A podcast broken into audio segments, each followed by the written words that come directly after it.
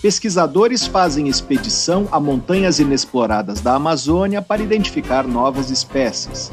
Biodiversidade da floresta tropical dá origem a produtos inovadores. Virologista explica a nova onda de Covid-19 registrada no final de 2022. Está no ar Pesquisa Brasil.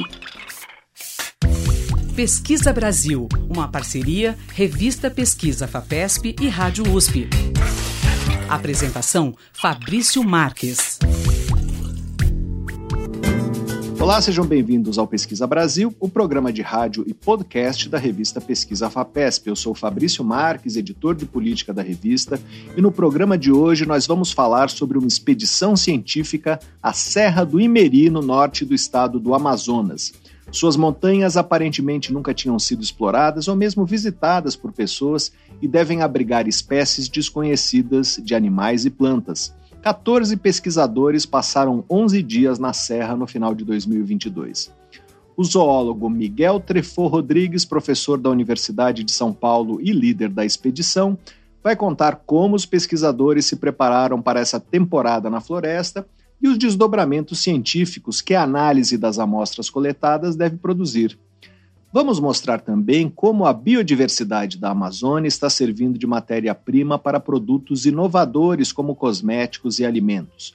Nossa entrevistada é a pesquisadora Andrea Weichmann, professora da Universidade Federal do Amazonas e sócia da startup Darvori Cosméticos da Amazônia, que trabalha com substâncias extraídas da região. E o nosso terceiro assunto é a situação atual da pandemia no Brasil.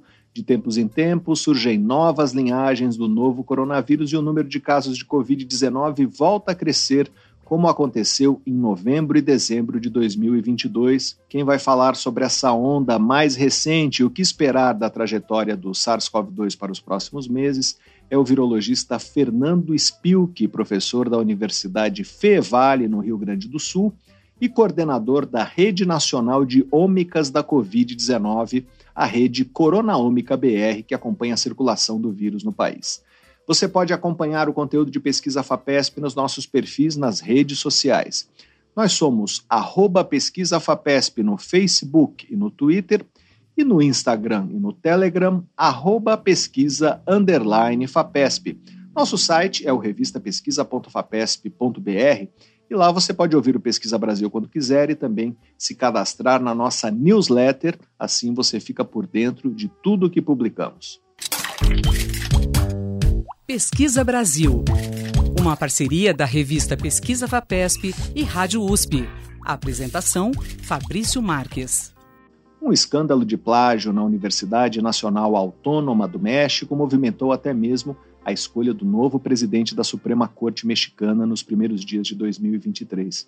A candidatura da juíza Yasmin Esquivel Mossa, de 59 anos, perdeu fôlego quando se descobriu que seu trabalho de conclusão de curso de direito na universidade, defendido em 1987, tinha copiado um trabalho apresentado um ano antes pelo advogado Edgar Ulisses Baez Gutierrez. A introdução e a conclusão eram idênticas até o título dos dois estudos era o mesmo. A principal diferença entre os dois textos é a ausência no trabalho da juíza de um estudo de campo feito por Gutierrez.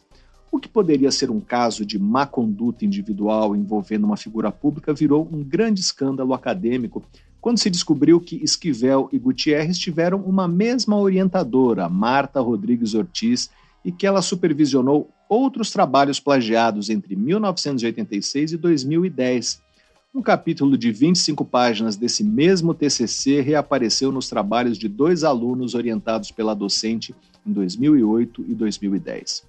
A Universidade Nacional Autônoma do México, que é a principal universidade pública do país, abriu uma investigação sobre a cadeia de casos de plágio e Esquivel pode ter o diploma revogado. A magistrada acabou preterida na eleição, mas nem por isso o México deixou de ter pela primeira vez uma mulher no comando de sua Corte Suprema. A escolhida foi Norma Lúcia Pinha, de 63 anos, especialista em direito constitucional, que integra o tribunal desde 2015. Pesquisa Brasil. Entrevista. Em novembro do ano passado, 14 pesquisadores fizeram uma expedição científica de 11 dias à Serra do Imeri, no norte do Amazonas. Essas montanhas, com altitude de até 2.450 metros, são ocupadas por campos com bromélias, paredões rochosos e árvores cercadas por neblina e aparentemente nunca tinham sido visitadas ou exploradas por pessoas. Por isso, a expectativa é de que abriguem espécies desconhecidas de animais e plantas. Nós vamos conversar agora com o líder dessa expedição, o zoólogo Miguel Trefo Rodrigues, que é professor da Universidade de São Paulo. Olá, professor. Seja bem-vindo à Pesquisa Brasil. Muito obrigado por participar do programa. Eu é que agradeço vocês. Professor, por que ir até a Serra do Imeri? Quais são as características dessa região uh, que são interessantes e por que vocês decidiram fazer essa expedição? Primeiro, porque é uma serra completamente isolada, cercada pela Baixa Amazônia, não é? no nordeste do estado do Amazonas, próximo à fronteira com a Venezuela. Segundo, porque ela está próxima da área do Pico da Neblina, que faz parte da Serra do Imeri também, mas é um maciço montanhoso isolado, onde está a montanha mais alta do Brasil. E nós havíamos estado lá em 2017 e recolhemos uma quantidade bastante grande de espécies novas. Então, nós queríamos saber se a, a região onde nós fomos trabalhar agora dessa vez tinha alguma relação com aquela da expedição anterior realizada, ou seja, essas espécies eram parentes daquelas que nós coletamos da primeira vez. E agora vocês vão estudar esse material coletado. O que exatamente foi coletado? É, e o que já dá para falar sobre o que vocês encontraram na Serra do Imeri em comparação com o que foi encontrado em 2017 no Pico da Neblina? Olha, nós coletamos basicamente os mesmos grupos, né? Com um pouco mais de invertebrados, que a gente colocou um pouco mais de armadilhas para coletar invertebrados dessa vez, mas nós coletamos mais ou menos 1.200 amostras de plantas, coletamos mais ou menos 70 amostras de mamíferos, todas com tecidos, né? Coletamos 160 amostras de répteis e anfíbios, coletamos 60 amostras de aves, e coletamos mais ou menos 260 amostras de sangue de uh, vertebrados, coisa que a gente não tinha coletado da outra vez. Né? Uh, esse material está sendo estudado, uh, começou a ser estudado agora, quer dizer, para alguns grupos a gente já tem alguma ideia. Por exemplo, no caso dos répteis e anfíbios, a gente já sabe que das quatro espécies de lagartos que nós obtivemos lá, as quatro são novas e as quatro têm parentesco com as espécies que estão no Pico da Neblina. Ah, das oito a, a nove espécies de anfíbios que nós coletamos lá, pelo menos cinco delas são novas também, e elas também mostram, de certa maneira, relações com as que estão no Pico da Neblina, não é? Nós estamos conversando com o zoólogo Miguel Trefo Rodrigues, professor da Universidade de São Paulo. Professor, o fato de as espécies serem novas eh, e ao mesmo tempo terem relação com espécies que estão no pico da neblina, sugere o que, professor? É, qual é a importância disso? Isso, isso permite reconstruir a história pretérita da Amazônia brasileira. Ou seja, quando esse maciço do Pico da que está no, no, no, Pico da Neblina e a região da Serra do Imeri estiveram em contato no passado, uh, elas formavam uma, uma, uma massa única de, de ambientes que foi sendo dissecada progressivamente ao longo do tempo. Então, as espécies que eram descendentes de um mesmo ancestral que estavam ali, não é? Elas foram sendo separadas, passaram a sofrer mutação, mutações e passaram a evoluir independentemente, de tal maneira que hoje elas são espécies distintas. A gente vai estudar isso agora com bastante mais detalhe, incluindo os dados moleculares e tudo mais, para poder fazer uma análise de divergência dessas populações para responder quando isso aconteceu, quando é que elas foram separadas, não é? E qual o nível de divergência delas. Então, eh, deve vir agora uma série de artigos científicos sobre esses temas, não é isso? Com certeza. Vários, vários artigos nós vamos fazer. A princípio, cada grupo vai fazer as suas publicações. E depois nós vamos fazer publicações conjuntas exatamente para tentar fazer, sei lá, uma análise de codivergência desses grupos todos, daqueles que têm pares de espécies correlatas em, nas duas áreas, né, e em outras regiões da Amazônia, para a gente tentar reconstruir um pouco dessa história dessa história da Amazônia brasileira.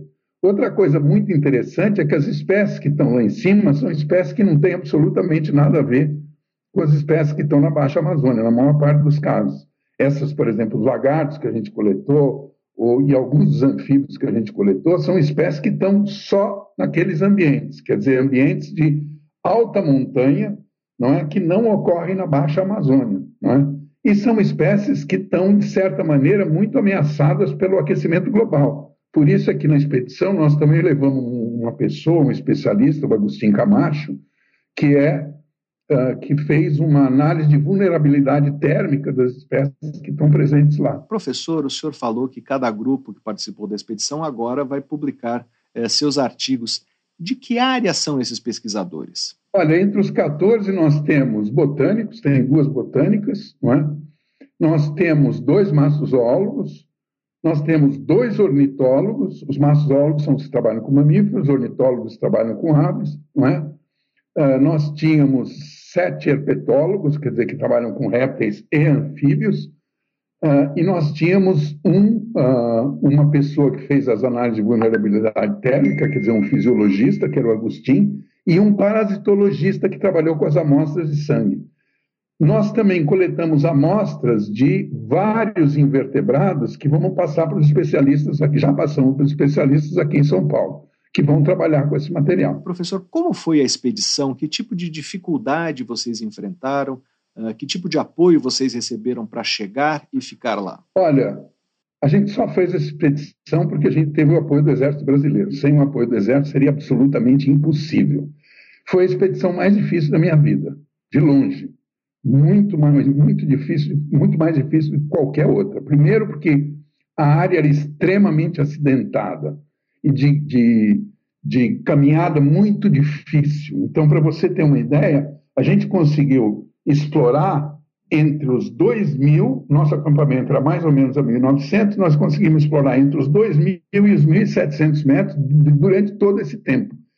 Por quê? Porque era, o relevo era muito acidentado, muito íngreme, solo encharcado a maior parte do tempo, enlameado, então era muito difícil, a gente tinha que caminhar com cordas, né? Então, foi uma expedição extremamente complexa, sem o apoio do Exército, a gente não faria nada.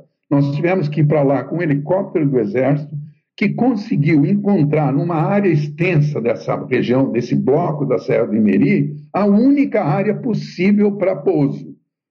E foi um pouso extremamente complicado, porque o helicóptero não conseguia se apoiar no chão. Ele tinha que ficar, sei lá, 80% do seu peso estava sustentado pelos motores. Então, imagino que é carregar e descarregar coisas com muita rapidez num local extremamente difícil como esse. Por isso é que ficaram conosco lá em cima, além dos 14 pesquisadores, ficaram 22 militares conosco o tempo todo, para nos ajudar a fazer as trilhas, a subir, a descer nas trilhas, a coletar o material. Foi uma expedição conjunta, foi um espetáculo que aconteceu, sabe? Uma coisa que a ciência brasileira fica devendo muito ao Exército Brasileiro por fazer essa expedição, porque ela foi realmente sensacional e fora de série. Já tinha sido no Pico da Neblina e agora foi mais ainda. Quer dizer, foi um, um trabalho de colaboração muito grande para prospectar uma área que era completamente desconhecida no nosso país, do ponto de vista da biodiversidade e do ponto de vista físico porque ninguém imaginava que a gente ia encontrar aquele tipo de ambiente ali em cima, não é? Uma área que nem os Yanomami que estão em volta da região, ali a 20 quilômetros, 15 quilômetros da área, não tinham nunca subido ali em cima, não é? Então, e a gente não encontrou vestígio absolutamente nenhum de qualquer presença humana na área. É? Uma área completamente virgem.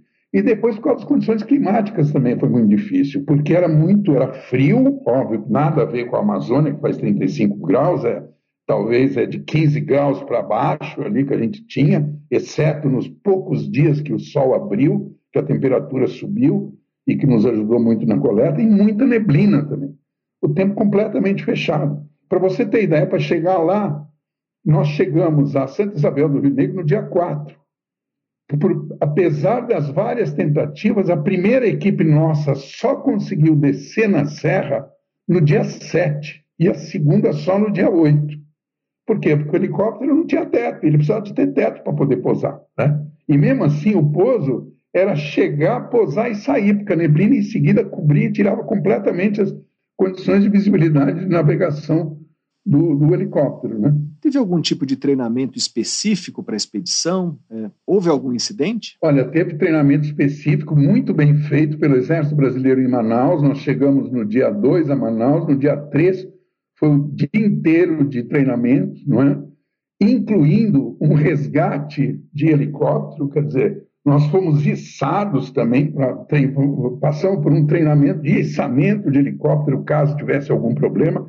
Eles foram extremamente preocupados com a segurança. Inclusive, nós tínhamos um médico conosco lá, que foi extremamente importante, porque teve um acidente, quer dizer, a pessoa caiu, uma, uma, uma botânica uh, acabou fraturando seis costelas, não é? mas não foi uma coisa grave, felizmente, outra pessoa caiu, machucou o ombro, outra pessoa machucou o olho, mas, sabe, foram incidentes que acontecem normalmente, nada de muito sério. Nós estamos conversando com o zoólogo Miguel Trefor Rodrigues, professor da Universidade de São Paulo. Professor, quantas vezes o senhor já foi à Amazônia fazer esse tipo de expedição? Ah, eu nunca contei, mas lhe asseguro que muitas, muitas vezes.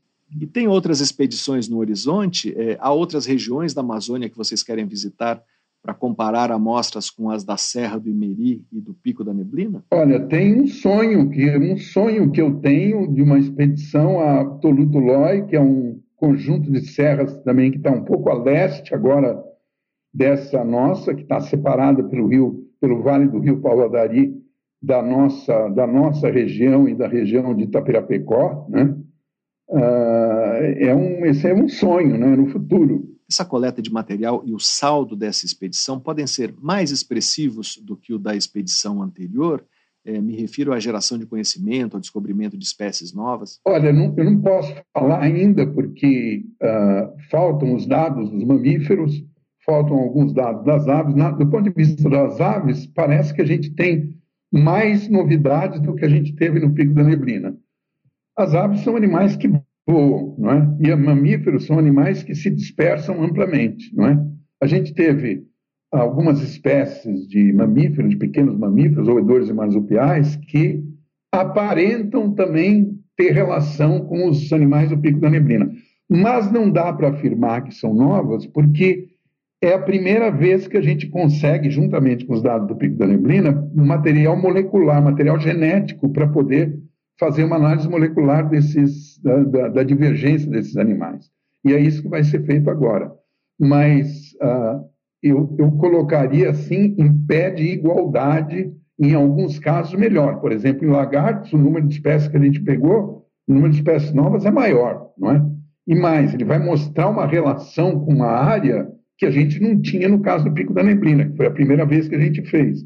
Então, eu acho que são duas expedições com resultados absolutamente fantásticos, inéditos para nós, do ponto de vista da biodiversidade, e que vão nos permitir, sabe, muito material para estudos futuros. Professor, que impacto internacional o senhor espera que esses novos conhecimentos eh, possam produzir? Eh, é um conhecimento que só pode ser gerado por pesquisadores daqui que conhecem bem essa região? Olha, é muito grande é muito grande, quer dizer, na verdade, não são só pesquisadores brasileiros que trabalham com essa, com essa região, não, é? não, não no Brasil propriamente, mas, é, por exemplo, você tem a região dos Tepus, que são aquelas montanhas tabulares que estão no norte da Amazônia, ali na região da, a região da Venezuela, da Amazônia venezuelana, da savana venezuelana, não é? entre as quais o Pico da Neblina é uma delas, quer dizer, uma montanha meio tabular. É, tem vários pesquisadores que trabalham com isso. Um deles, o Antoine Fouquet, por exemplo, é um francês, foi nosso pós-doc aqui na, no nosso laboratório e hoje ele é professor da, lá em, do, ele é professor, ele é, ele é, professor da Universidade de Toulouse, trabalha com o CNRS lá e ele teve conosco. Ele trabalha com a fauna do maciço da Guiana, dos maciços da Guiana de anfíbios, né? Então tem vários pesquisadores que se interessam por essa área e por esse material. Isso, obviamente, vai aumentar muito o leque de nossa, de nossa colaboração internacional em algumas áreas extremamente importantes. Não é? Depende do grupo, isso. Isso vai depender muito do grupo. Nós conversamos com o zoólogo Miguel Trefor Rodrigues, professor da Universidade de São Paulo.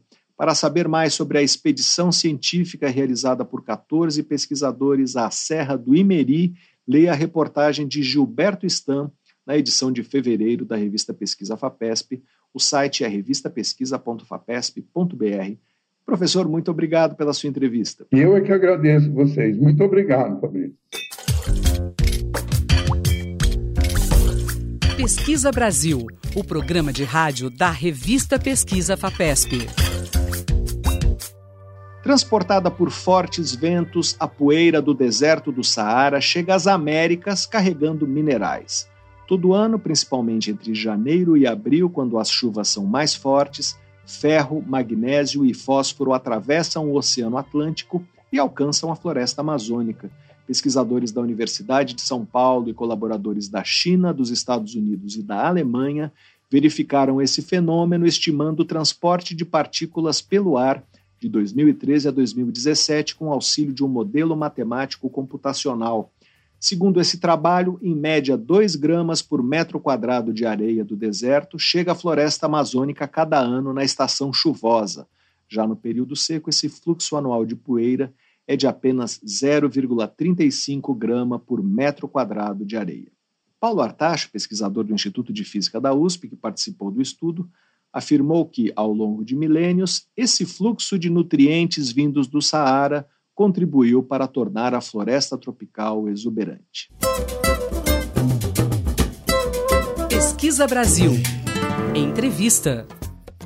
Produtos inovadores como cosméticos e alimentos são exemplos do potencial para impulsionar o desenvolvimento sustentável na Amazônia. Esses produtos são desenvolvidos no âmbito da bioeconomia, um conjunto de atividades capaz de gerar renda e riqueza para as populações que vivem na região, também garantindo a preservação da maior floresta tropical do planeta. Para falar sobre esses produtos da Amazônia, nós vamos conversar agora por Skype com a pesquisadora Andrea Weichmann. Ela é professora da Universidade Federal do Amazonas, a UFAM, e também é sócia da startup Darvore Cosméticos da Amazônia, que trabalha com substâncias extraídas da região Olá, professora, seja bem-vinda ao Pesquisa Brasil. Muito obrigado por participar do programa.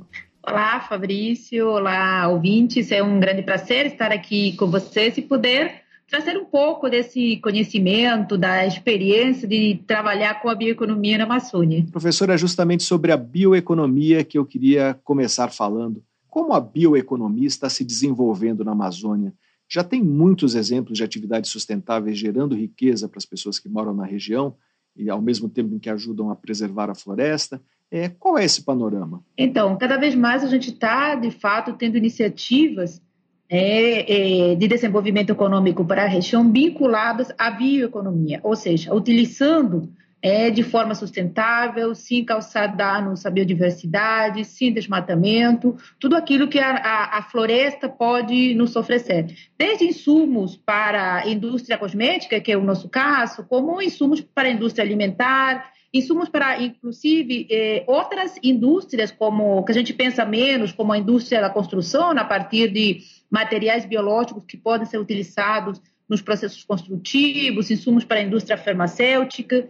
Então, é, essa é uma tendência muito forte, é, que é, é, inclusive, é necessária ainda alavancar mais para, de fato, a gente proteger a floresta, manter a floresta em pé, e um dos grandes desafios, na realidade, é dar escala a esses negócios. Nós temos bastantes negócios de bioeconomia nos diversos estados que compõem a Amazônia, mas a gente, para, de fato, ter uma economia mais forte, isso aparecer, como a gente fala, no PIB do país, a gente precisa dar escala a esses negócios. Mas a coisa mais importante é começar. E o movimento né, já começou e está cada dia ficando mais forte. Acho que isso é uma coisa importante de ser dita. E como dar escala, professora? Então, uh, a gente precisa dar escala de várias formas. Né? Uma é abrindo mercados. Né, trazendo né, eh, novos mercados para os produtos que vêm da floresta e para é, os produtos que são produzidos a partir daquilo que a floresta nos dá. Mas, ao mesmo tempo, a gente precisa, na organização das cadeias produtivas, a gente precisa capacitação uh, de quem trabalha nessas cadeias produtivas para é, poder aprimorar os processos extrativos, é, alguns processos intermediários que precisam ser feitos né, nessas, nessas matérias-primas, para que a gente, de fato, possa é, ter mais escala na produção e possa ganhar mais mercados. Temos alguns produtos né, que são sazonais, então a gente tem que resolver questões de como atender uma escala maior de produção com produtos sazonais. Ainda temos é, problemas né, é, relacionados, por exemplo, com a logística, pensando que é, esses produtos vêm do interior da, da Amazônia, ela precisa chegar muitas vezes aos, aos centros urbanos para os processamentos, para os processos fabris. Então, essas são questões que são importantes, que precisam ser resolvidas, são questões estruturais para que, de fato, a gente possa dar escala aos processos bioeconômicos. Esse é um problema que a sua startup enfrentou. Queria que a senhora contasse é, com que matérias-primas a Darvore trabalha e como ela resolveu essa questão logística de a matéria-prima estar na Amazônia e o mercado e a, e a produção estarem longe. É, como vocês lidam com isso? Ah, beleza. Então, a Darbore é uma, uma empresa de cosméticos, uma startup de cosméticos, e o nosso foco é, é cosméticos naturais nanoformulados. Ou seja, nós temos um diferencial em relação à indústria cosmética e à indústria cosmética natural, que é trabalhar com nanotecnologia. Ou seja, né, é colocar tudo numa escala muito pequena, a escala nanométrica, de forma que a gente tenha processo de permeação na pele, processo de proteção de ativos diferenciados para justamente o produto ter uma performance diferenciada. Então, nós trabalhamos com, uh, neste momento, com, com cupuaçu, nós trabalhamos com tucumá, nós trabalhamos com óleo de copaíba. Então, a manteiga de cupuaçu e a manteiga de tucumá são utilizadas para fazer justamente nanocápsulas e encapsulando o ativo principal, que é o óleo de copaíba. Nós desenvolvimos essa tecnologia, nós temos patentes dessa tecnologia, fizemos desenvolvimento com o, o Laboratório de Nanomanufatura do Instituto de Pesquisas Tecnológicas de São Paulo, o IPT, e uh, você sabe que uh, no mundo da nanotecnologia, a maior parte das, das cápsulas nano, né, de, o, o nanoencapsulamento, ele é feito a partir de materiais sintéticos que eles são biocompatíveis. Mas né, é, é, é, mais difícil trabalhar as substâncias naturais, os produtos naturais, para trabalhar pelas características né, químicas, estabilidade, etc., que eles têm. Então, nós conseguimos né, é, de forma pioneira fazer isso. É, e hoje nós trazemos, então, é, esse diferencial para o mercado. E a gente, é, como empresa, acredita que uma das formas de a gente alavancar a bioeconomia não é só transacionando ou vendendo commodities in natura, matérias-primas in natura para outros centros é, em outros países processarem. É, nós temos que agregar tecnologia, porque no momento que a gente agrega tecnologia, também a gente agrega valor a esses produtos da floresta. Então, é, nossa meta, nosso foco sempre foi aliar né, tecnologia de ponta, no caso a nanotecnologia, com os ativos da Amazônia. Em termos de cadeias produtivas, nós é, nossas matérias-primas são adquiridas de é, produtores extrativistas, é, a Copaíba, né, nossa, vem da reserva sustentável uh, do Guatumá e as manteigas vêm de cooperativas também que fazem trabalhos extrativistas aqui na região. Nós não temos muito problema uh, com a cadeia de suprimento. Né? É, são cadeias próximas de Manaus, né? a reserva do Guatumá é próxima aqui em Presidente Figueiredo, próxima de Manaus. Né? É, os nossos é, ativos, nossas manteigas de Cupuaçu e de Tucumá também, meio na área, né, próxima, mas outras a gente sabe que outras matérias-primas elas vêm de mais longe, né, e algumas precisam processo de conservação para chegarem eh, com a qualidade necessária para o processamento. Por que, que a gente produz em Ribeirão Preto? Né? Todo mundo fala, mas vocês são uma empresa da Amazônia produzem em Ribeirão Preto. Justamente porque a gente usa nanotecnologia. Então, no Brasil, hoje nós temos pouquíssimas eh, empresas que são capazes de fazer nanoformulação em escala industrial. Né? E uma dessas empresas é a IOSEN, que é parceira nossa, que se encontra também é, junto com a gente no Parque Tecnológico do Supera. Nós estamos incubados na incubadora do Supera e a IOSEN é uma empresa que está no Parque Tecnológico do Supera. E desde o início, né, a gente fez uma, uma bela parceria com eles e eles fazem o processo produtivo. Então, a produção fora da Amazônia, ela neste momento se justifica justamente porque a gente não tem empresa que tenha capacidade aqui na região de fazer nanoformulação. Nós estamos conversando com Andréa Weichmann, professora da Universidade Federal do Amazonas e sócia da startup Darvori Cosméticos da Amazônia. Professora, queria que a senhora contasse um pouco sobre a sua trajetória a senhora é professora da Universidade Federal do Amazonas, é, teve um trabalho com gestão de inovação. É, como foi essa transição uh, do trabalho acadêmico para esse perfil de empreendedora?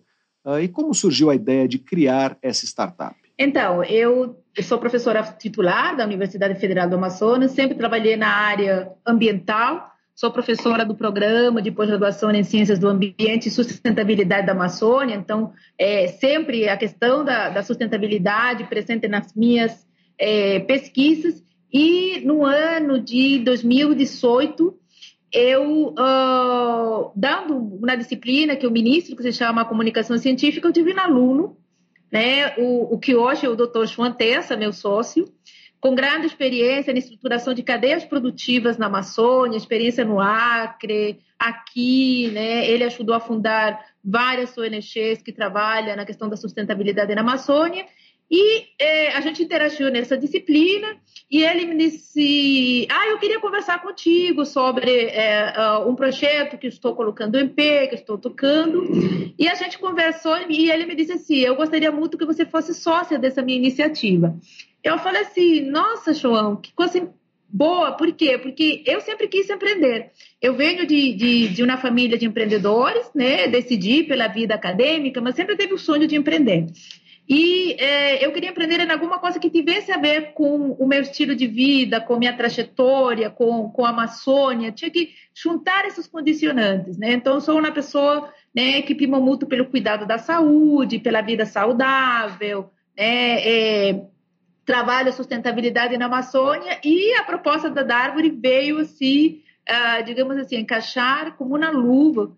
E eu falei para o João, João, eu acho que você está trazendo o meu sonho, né? É uma coisa que eu, que eu sempre quis, mas eu precisava achar exatamente aquilo que me motivasse para poder empreender. E foi ali, então, que a gente fundou né, é, a Darwin, é, estabelecemos a sociedade, desenvolvemos os produtos e em junho do ano passado, não, junho desse ano, aliás, o ano passado, estamos em 2023, né? Em junho de 2022, nós fizemos já o lançamento dos produtos para o mercado. Então, uh, o que eu gosto também, né, é que eu posso aliar, e isso eu acho que é interessante, a minha experiência é, de pesquisa na área de sustentabilidade, a minha experiência de gestão, porque eu fui é, diretora da Fundação de Amparo Pesquisa do Amazonas durante cinco anos, depois, durante um breve tempo, dirigi o departamento de inovação da universidade, eu consigo trazer para dentro da minha startup essa minha experiência de gestora, essa minha experiência de conhecimento do ecossistema de inovação e minha experiência de pesquisa. Então, acho que se, se reuniram, nas, como o pessoal fala, né, nas Chile, as condições de pressão, temperatura e umidade né, adequadas para que a gente abrisse né, a, nossa, a nossa startup. E onde a senhora espera que a startup esteja daqui a cinco anos, por exemplo? Quais são os planos? Então, uh, essa semana justamente a gente estava no planejamento estratégico né, para o ano e eu, eu vislumbro a Darbore daqui a cinco anos como né, uma marca consolidada nesse nicho que é uh, os cosméticos naturais minimalistas. Nós trabalhamos fórmulas minimalistas então, eu acredito que em cinco anos a gente consiga consolidar a marca como um destaque nacional na produção de cosméticos com base em produtos florestais amazônicos, produtos 100% naturais, agregando tecnologia e trabalhando dentro do conceito do clean beauty, do, do, do da simplicidade do cuidado, é, do minimalismo, do menos ser mais. Então, a gente está tá nesse nicho. E a gente, claro, tem como perspectiva não só ampliar o portfólio de, de, de produtos que nós estamos oferecendo para o mercado e, quem sabe, né, conquistar também no mercado internacional. Nós temos nos próximos dois anos a perspectiva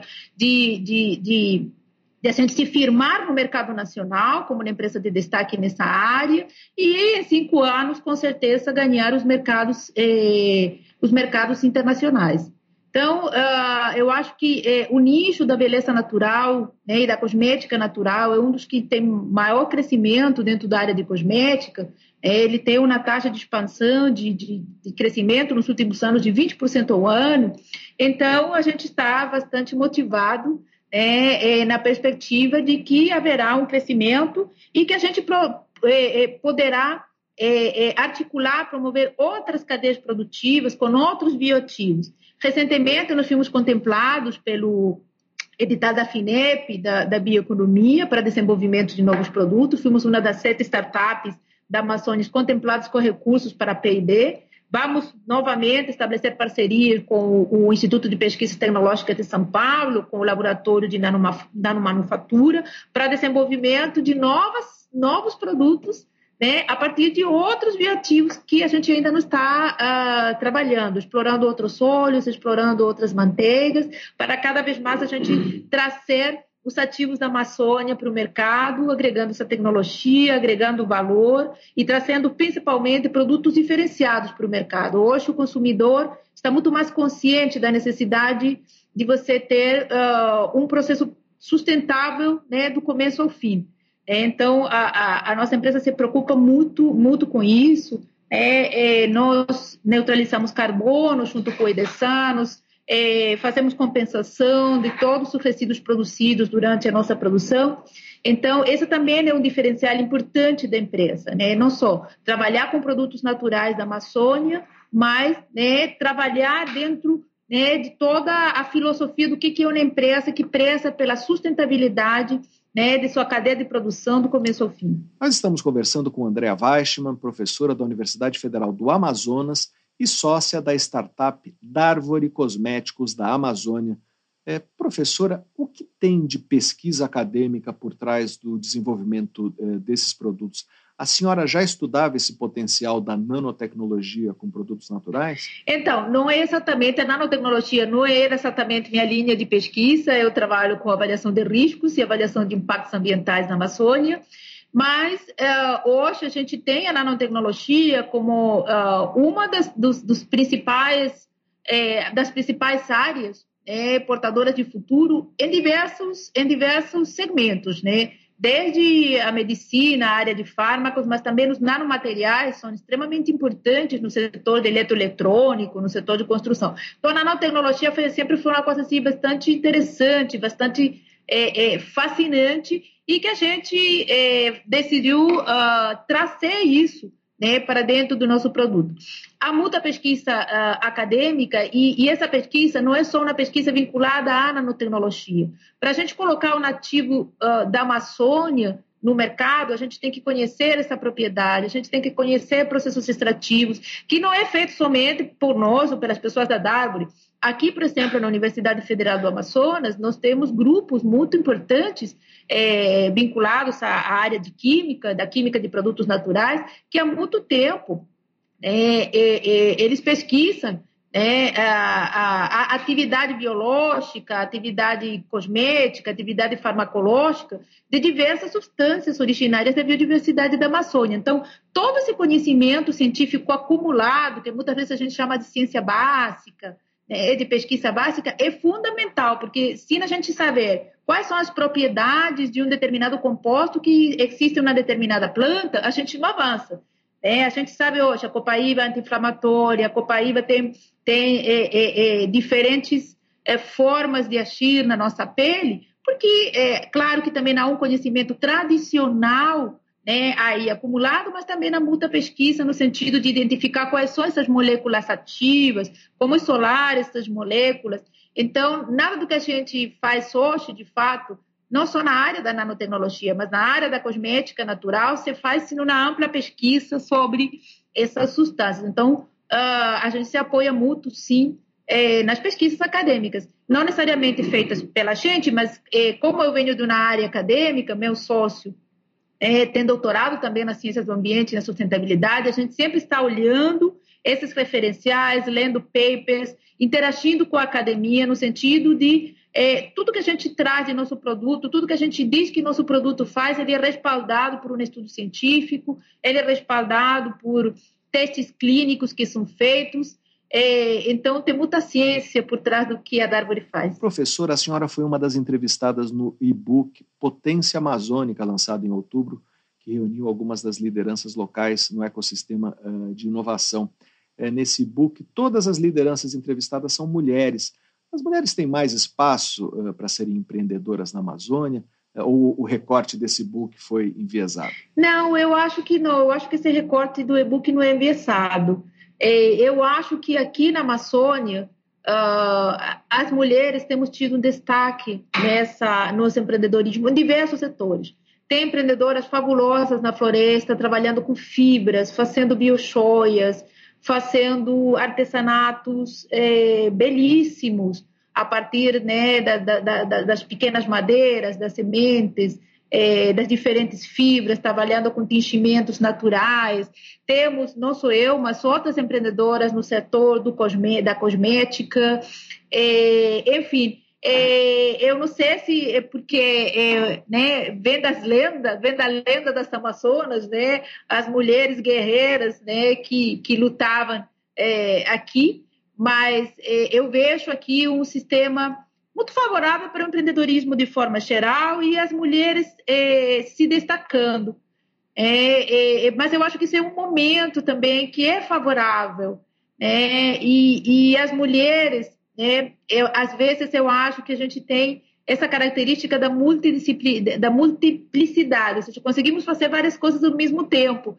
E eu acho que isso é um, uma característica favorável das mulheres no ambiente do empreendedorismo, porque a gente precisa ser gestora, a gente precisa ser administradora, a gente tem que estar na frente da pesquisa, a gente tem que estar conhecendo tendências, tem que estar olhando o mercado, e essa nossa facilidade de olhar muitas coisas ao mesmo tempo pode ser que nos coloque em vantagem competitiva perante o, os homens né, no ambiente da inovação. Uh, de forma geral, acho que as mulheres somos muito focadas e temos muita garra. Não desistimos com facilidade. E eu acho que isso são características muito uh, importantes quando você está iniciando um negócio, quando você está no mundo do empreendedorismo, das startups, porque você vai passar por vários uh, vários problemas, não é fácil. E, e, essa, essa força de vontade e saber que a gente não desiste, não larga as coisas com tanta facilidade, acho que pode ser que isso está nos colocando né, em uma posição é, de destaque é, aqui na região. Por outro lado, também acho que a gente tem sensibilidade, uma maior sensibilidade para as coisas que vêm da natureza. Posso até os homens reclamar de que eu estou sendo né, é, preconceituosa em relação a isso. Mas eu acho que a gente olha para a natureza com muito mais sensibilidade, consegue com mais facilidade enxergar o que, que a natureza pode nos dar de produtos para fazer um, um, um cosmético, para fazer um, uma biochoia, para fazer um artesanato bonito, para enfeitar as nossas casas. Então, acho que são elementos é, importantes. E as mulheres, né? E eu me considero uma, uma amazonense, apesar de ter nascido fora do Brasil, mas estou aqui há 36 anos. Eu acho que as mulheres amazônicas elas têm uma uma uma garra, uma força é, é, é, enorme, enorme. Não sei, uma característica. Não sei se é porque às vezes enfrenta maior adversidade em relação às condições, é, as precariedades da, da situação aqui na região, mas elas são muito determinadas, têm muita força e acho que isso está ajudando que elas ganhem destaque no, no mundo do empreendedorismo e da inovação. Nós conversamos com Andréa Weichmann, professora da Universidade Federal do Amazonas e sócia da startup Darvore Cosméticos da Amazônia, para saber mais sobre novos produtos baseados na biodiversidade da Amazônia, leia a reportagem de Sara Schmidt na edição de janeiro da revista Pesquisa FAPESP, ou então acesse revistapesquisa.fapesp.br. Professora, muito obrigado pela sua entrevista. Eu que agradeço pela oportunidade de estar aqui. Você ouve Pesquisa Brasil. apresentação: Fabrício Marques. Pesquisadores da Universidade Harvard, nos Estados Unidos, concluíram que a inflamação severa causada pela Covid-19 gera alterações no cérebro parecidas com as observadas na velhice. Essas alterações são as que causam, por exemplo, falhas de memória. No córtex frontal, região do cérebro associada à cognição, os genes de inflamação e estresse eram mais ativos em pessoas infectadas do que em pessoas não infectadas, e os genes ligados à formação de conexões entre as células cerebrais eram menos ativos nos casos com infecção. Os resultados têm como base uma análise molecular que comparou os genes ativos em amostras cerebrais de 21 pessoas que tiveram infecções graves por Covid-19 antes de morrerem, é, com os de nove indivíduos assintomáticos, todos com idade entre 23 e 84 anos e sem sinais aparentes de distúrbios psiquiátricos ou neurológicos. Pesquisa Brasil. Entrevista. Embora haja uma impressão de retorno à normalidade em relação à pandemia, com pouco uso de máscaras e sem a preocupação de evitar aglomerações, o número de casos de Covid-19 voltou a crescer no Brasil. A última onda aconteceu no final de 2022. De novembro a meados de dezembro, a média semanal de novas infecções cresceu 12 vezes e passou dos 320 mil casos. Embora esses dados sejam muito menores é, do que os do pior momento da pandemia, está claro que o problema de saúde pública ainda não acabou. Para falar sobre a situação atual da pandemia no Brasil, nós vamos conversar agora por Skype com o virologista Fernando Spilk, professor da Universidade Fevale, no Rio Grande do Sul, e coordenador da Rede Nacional de Ômicas da Covid-19, a Rede Corona Ômica BR, que acompanha a circulação do vírus no país. Olá, professor, seja bem-vindo ao Pesquisa Brasil. Muito obrigado por participar do programa. Olá, é sempre um prazer, uma honra falar com vocês e com o público. Professor, para começar, queria que o senhor desse um panorama da situação atual. Essa onda que vimos crescer no final do ano uh, já está caindo? Devemos esperar alguma mudança em consequência das festas de final de ano ou das férias de janeiro? Olha, o que nós estamos vendo, por bem e por mal, parece um repeteco de algo que nós já encontramos nos anos anteriores.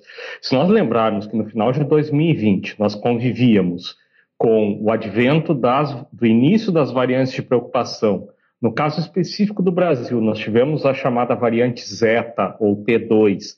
Logo após, nós tivemos a variante P1 ou variante Gama não é? E entre elas houve exatamente um jogo em que nós tivemos um aumento de casos bastante importante em dezembro, causado por Zeta, e depois o alastramento da variante Gama, causando uma situação muito grave entre fevereiro, março, abril do ano de 2021, é, já tínhamos no primeiro ano esse tipo de é, cenário que nós vi, vou, é, novamente enxergamos no início de 2022 e que parece que agora é o que se desenha para 23. Em 22 nós tivemos a substituição da variante Delta, no início de 2022 pela uh, variante Omicron.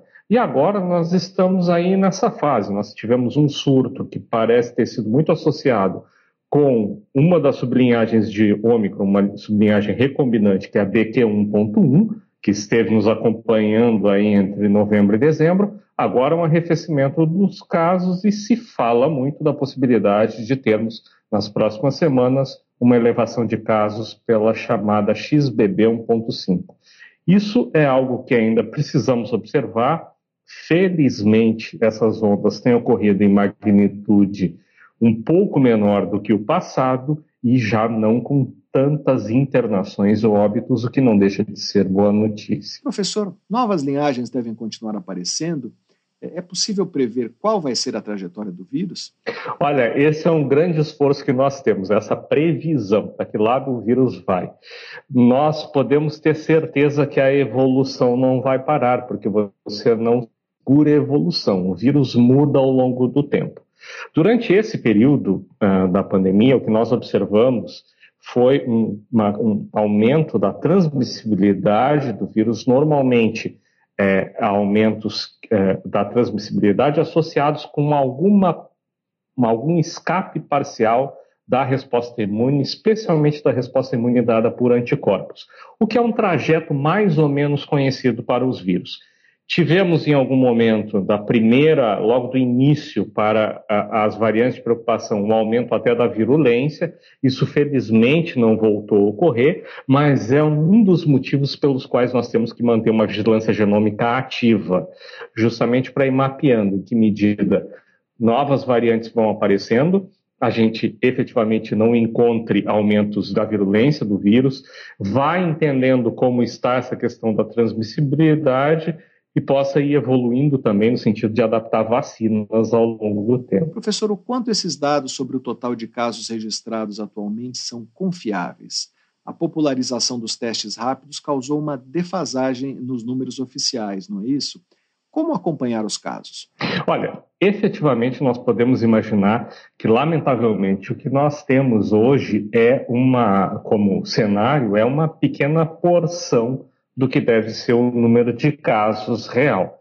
De um lado, nós até devemos ter um controle maior no momento, devido a medidas que foram tomadas aí uh, logo no início desse ano, nós devemos até ter um controle razoável do número de casos uh, uh, de Covid-19 associados aos casos graves, já que nesses casos têm sido feitos exames para confirmar em laboratório.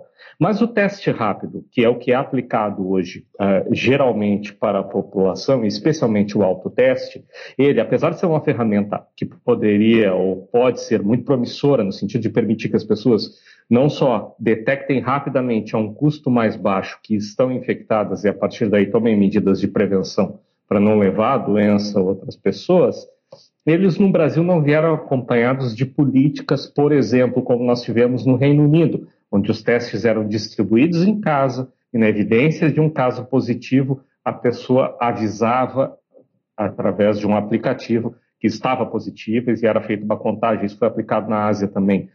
Outros países como a Alemanha, o teste rápido ele, ele fez parte, inclusive de maneira gratuita, de um sistema de controle instalado em pequenas lojas espalhadas nas pequenas, nas grandes cidades alemãs, perdão, onde as pessoas podiam acessar o teste rápido e já registrar imediatamente se estava positivo ou negativo. Nós não tivemos isso. Nós não fomos, por exemplo, por um modelo em que a pessoa tivesse uma maneira fácil de registrar a positividade que aferiu em casa. Então, hoje, de fato, nós temos pessoas que se testam e não sabemos que estão positivas, e temos muito também gente que não está nem se testando, porque como o perfil da doença é um pouco mais brando, especialmente nos indivíduos que estão totalmente vacinados, a pessoa acaba imaginando que nem é importante se testar. Isso faz com que a gente perca um pouco do controle geral que temos sobre os números da pandemia. Nós estamos conversando com o virologista Fernando Spilk, professor da Universidade Fevale, no Rio Grande do Sul, e coordenador da Rede Nacional de Ômicas da Covid-19, a rede Corona Ômica BR. Professor, recentemente o Brasil começou a receber vacinas uh, de uma segunda geração, as chamadas bivalentes, que protegem contra mais de uma linhagem do vírus. Elas já começaram a ser aplicadas? Existe a perspectiva de que elas entrem no plano de imunização do Brasil? Olha, de maneira acertada, inclusive, a Secretaria do Ministério da Saúde, que cuida disso nesta gestão uh, que se iniciou agora em janeiro, uh, tem o plano que está sendo divulgado de antecipar a vacinação, uh, o reforço anual de 2023, que estavam prevendo para abril, já para o próximo mês e já com as vacinas bivalentes. O que nós estamos é uma espécie de corrida armamentista. O vírus vai se modificando e nós vamos tentando montar estratégias de defesa mais adequadas. As vacinas atuais, as vacinas de primeira geração, digamos assim, elas dão uma boa resposta do ponto de vista clínico. Mas vacinas mais aproximadas do vírus que está circulando, das linhagens que circulam no campo, podem nos dar ao longo do tempo uma melhor resposta do ponto de vista virológico, de quebrar cadeias de transmissão e por aí vai. Por isso é acertado e é importante que se avance logo para essas vacinas. Uma coisa é certa, uma evolução não vai parar, muito provavelmente ao longo dos próximos anos, teremos de atualizar essas vacinas também. Professor, mas quem tomou todas as doses da vacina que deveria ter tomado está relativamente protegido, não é isso? Olha, resultados de pesquisa, tanto do nosso grupo, da nossa rede, quanto de outros grupos de pesquisa no Brasil, têm demonstrado que se lá no passado uma pessoa com a, a, vacinação completa de duas doses com as vacinas originais tinha por volta de ao menos quatro vezes menos chance de se hospitalizar uh, por uma das variantes novas, o que se observa hoje é uma chance 20 vezes menor. Em parte, esses protocolos modernizados de vacinação, onde se inseriram outras doses, reforços, mesmo com as vacinas que estão disponíveis ainda de primeira geração, são os grandes responsáveis por a gente, por exemplo, ver um número de casos que nós nem conseguimos contar e, felizmente, um número de internações bem mais baixo que já tivemos no passado. Então, o, o, o ciclo vacinal completo, do ponto de vista clínico, tem a sua eficácia comprovada na situação, no cenário de campo, no cenário da realidade brasileira. Professor, queria falar um pouco sobre o trabalho da rede Corona Ômica BR. É, como ele tem se desenvolvido? Vocês têm conseguido analisar o genoma de muitas amostras? Como tem evoluído esse trabalho? Como está o trabalho hoje? Olha, o esforço para conseguir analisar genomas nesse momento ele não é fácil, porque a gente às vezes não tem nem um número de amostras tão grandes chegando. Mas como nós temos uma série de convênios com as secretarias uh, de saúde de municípios, de alguns estados, uh, hospitais localizados, laboratórios da rede privada, laboratórios públicos, nos chegam amostras que permitem que uh, assim como foi ao longo da pandemia, toda vez que teve uma elevação de casos ou um número de um, uma ideia da possível introdução ou geração de uma nova variante, nós intensificamos os nossos trabalhos. E felizmente, com o apoio continuado do CNPq, da FINEP, do Ministério da Ciência, Tecnologia e Inovações, que nós pretendemos, né, e é, é, o prazo que temos aí, pelo menos até o ano que vem, a ideia é que as universidades brasileiras e os grupos de pesquisa brasileiros possam continuar fazendo esse trabalho, associado a outras redes excelentes que temos aí no próprio Ministério da Saúde, de vigilância genômica no Brasil, que é completado não apenas com a descrição dos vírus, mas também por exemplo, com a caracterização da virulência dessas, dessas variantes que circulam no Brasil, com a resposta é, é, analisada em condições de laboratório, como fica a resposta imune de indivíduos vacinados nas condições brasileiras contra esses vírus que circulam no país. E toda vez que temos alguma novidade sobre isso, podem ficar certos, nós comunicamos tanto às autoridades sanitárias quanto à sociedade do que vamos encontrando. Vocês acompanham como está sendo feita essa vigilância em outros países? Ah, está sendo satisfatória? Olha, nós temos, é, é, felizmente, um dos legados né, de um evento tão terrível quanto a pandemia foi justamente a construção de teias de colaboração muito importantes em, virtude, em, em, volta dessa questão, principalmente da vigilância genômica. Hoje nós não estamos vigiando apenas o SARS-CoV-2, mas também outros vírus, estamos realizando trabalhos com dengue, por exemplo, e com essas teias internacionais. Temos uma colaboração muito intensa com o pessoal da rede País da Argentina, com uh, redes de outros países latino-americanos e continuamos aí no desenvolvimento, integrados ao desenvolvimento de uma grande rede mundial de vigilância genômica que deve ser coordenada pelos colegas do Reino Unido. Então, sim, a colaboração internacional, o intercâmbio de informações é grande, e eu diria que o Brasil se reposicionou ao longo do tempo com as suas várias redes. Hoje nós sequenciamos mais ou menos no mesmo patamar que outros países do mundo. Professor, o senhor mencionou que também estão sendo monitorados outros vírus. É, vírus é, tem aparecido juntamente com o SARS-CoV-2? É, desses vírus que estão convivendo com o novo coronavírus, tem algum que seja mais preocupante? É, a questão da dengue, por exemplo, está controlada? Olha, no, no ambiente do, do, do, sistema respiratório, as preocupações constantes nesse último ano são em relação à gripe, aos vírus uh, da influenza, que tem, uh, apresentaram aí pelo menos duas ondas nos últimos 12 meses, nós estamos acompanhando isso também do ponto de vista genômico. O vírus respiratório sincicial, dependendo da faixa etária, também tem sido um problema. E como outras viroses, é importante, notável a dispersão e a importância da última temporada de dengue que tivemos e estamos muito atentos para o que vai acontecer nesse período de verão e outono aqui no Brasil em relação à dengue.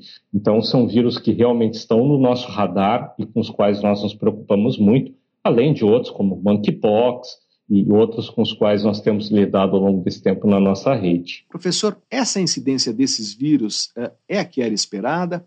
Ou o fato de as pessoas terem ficado sem contato com o vírus por muito tempo eh, durante o isolamento social está fazendo com que apareçam casos eh, numa velocidade inesperada? Olha, notadamente, no caso especificamente da gripe, né, dos, da, da, doença causada pelo vírus influenza, principalmente influenza A, nós tivemos uma mudança no, no perfil não é até de apresentação da sazonalidade da doença ao longo do ano, um tanto pela falta de contato das pessoas com vírus, um tanto porque a, a busca pela vacinação caiu muito, principalmente ao longo de 2021, 2022, em relação ao primeiro ano da pandemia, e pela própria introdução da variante Darwin ao longo desse tempo. Então, nós tivemos aí uma mudança de cenário que uh, nos fez levantar os olhos para a gripe, com certeza. O vírus respiratório sincicial, principalmente no caso das crianças, está muito associado com essa questão do distanciamento ocorrido para essa faixa etária durante este período.